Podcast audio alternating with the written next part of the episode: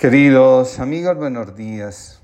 Comparto con ustedes la reflexión del día de hoy titulada Siempre me dijeron.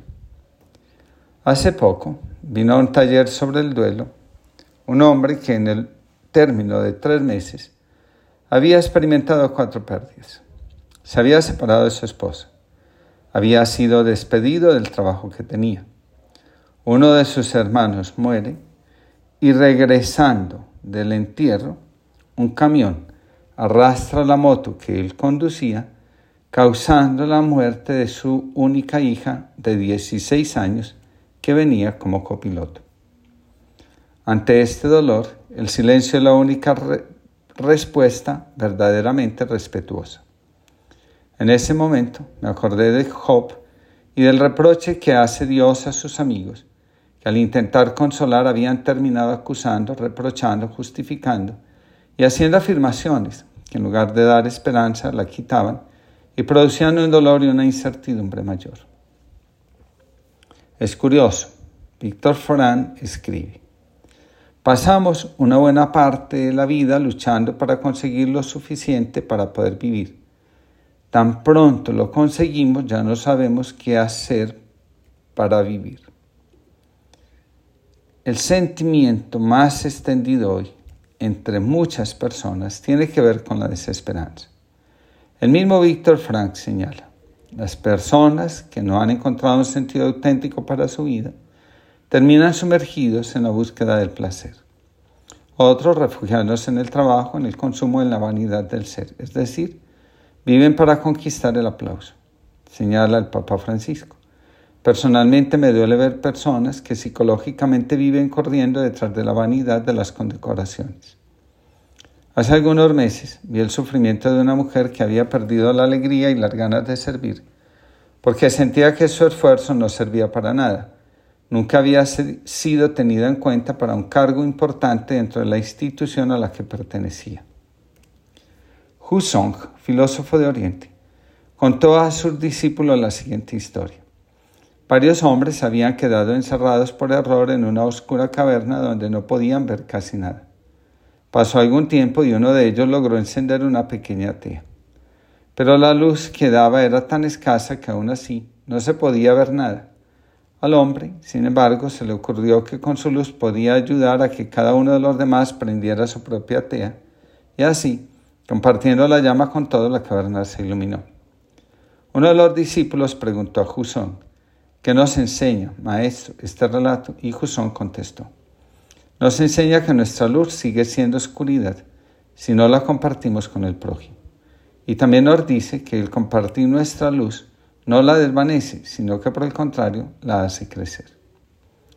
Cuando perdemos el sentido de la vida, según la psicología existencialista, empezamos a restarle importancia a la vida, a lo que somos, a lo que realmente nos hace valiosos. En el caso anterior, la mujer era valiosa por su entrega. Sin embargo, prefería sufrir por no alcanzar un puesto que sin lugar a duda, al obtenerlo, le restaría enormemente la disposición para servir y hacer con amor lo que amaba hacer.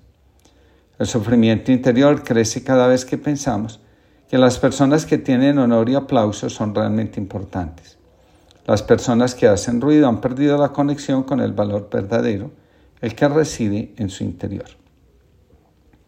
Hay dos tipos de sufrimiento. El primero es el sufrimiento del ego que nos convence de nuestra inutilidad porque no alcanzamos el honor que el mundo nos ofrece. Nos refugiamos dentro de nosotros mismos, nos enojamos y reprimimos la generosidad con la que veníamos entregando nuestros talentos. El segundo tiene que ver con el sentido de la vida y realizarse según la propia vocación, dice Víctor Frank. El que encuentra un sentido entonces está dispuesto a sufrir si es necesario. Tenemos la posibilidad de elegir porque vale la pena realmente sufrir. Vivir sin sentido es una forma de perder la vida. Quien tiene un sentido para vivir también tiene un sentido para morir. El sufrimiento por no ser tenidos en cuenta, valorados según los criterios del mundo, está asociado a la desconexión con nosotros mismos y lógicamente con la fuerza que hace trascendente la vida. Mientras más se centra una persona en ella misma, en lo que cree merecer, más sufrimiento y parálisis comienza a experimentar. Me parece sumamente acertadas las palabras de Joan Garriga. Exponemos el alma a la tentadora oferta del diablo, que nos promete mayor control sobre nuestras vidas si somos alguien. Sin embargo, el resultado es un purgatorio constante. Perdemos de vista al instante porque hemos dormido nuestro ser en una especie de autoencantamiento de nuestra personalidad. A muchos nos enseñaron que teníamos que esforzarnos en ser alguien en la vida. A pocos o a ninguno les dijeron que se esforzara en darle un sentido a su vida, llenarla del gozo que produce ser uno mismo. Encuentro más personas sufriendo porque defraudaron a los demás, porque no cumplieron las expectativas de su sistema personal, que por no luchar suficientemente para que el sentido de su vida se realice plenamente. Dice Víctor Frank. El ser humano se realiza sirviendo a una causa o amando a una persona. Cuanto más se abre en su tarea, cuanto más se entrega al otro, tanto más es realmente humano, tanto más es el mismo. Por consiguiente, solo puede realizarse en la medida que se olvida de sí y no se fija en sí mismo. El mundo ama la vanidad y la superficialidad. De ahí la fuerte atracción que ejerce sobre quien no sabe quién es o se siente inseguro frente a sí mismo. Hoy las cosas giran en torno a uno mismo. Muchos andan buscando lo que les aporta y se preguntan muy poco dónde pueden entregarse a fondo, dónde pueden servir y amar, cómo sienten que la vida les llama a hacerlo.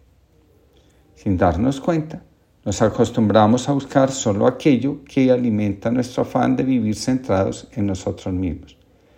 De hecho, ignoramos que vivir centrados en nosotros mismos es un camino fácil para perder la vida, el alma y por ahí derecho a nosotros mismos.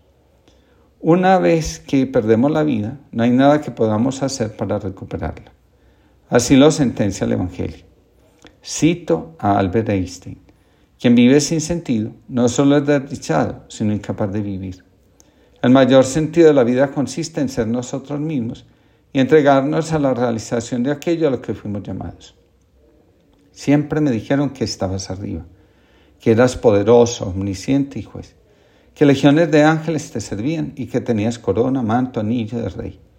En tu nombre y con la Biblia desde siglos se proclaman reyes, papas, presidentes. Se les sienta en tronos, se les reverencia como embajadores y portavoces tuyos. ¿Cómo imaginarte entonces sin atributos? ¿Cómo pensar en mundo sin jerarquías? Si tú eres un Dios sin poder, arrodillado, todo tambalea. La fe, la política, la economía.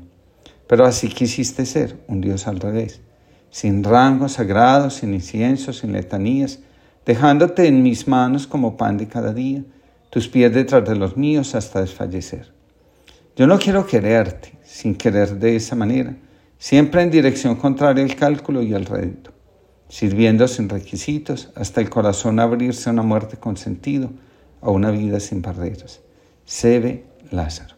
Que tengamos todos una linda jornada y la capacidad para ir más allá en la vida de lo que siempre nos dijeron que podíamos conquistar y tener.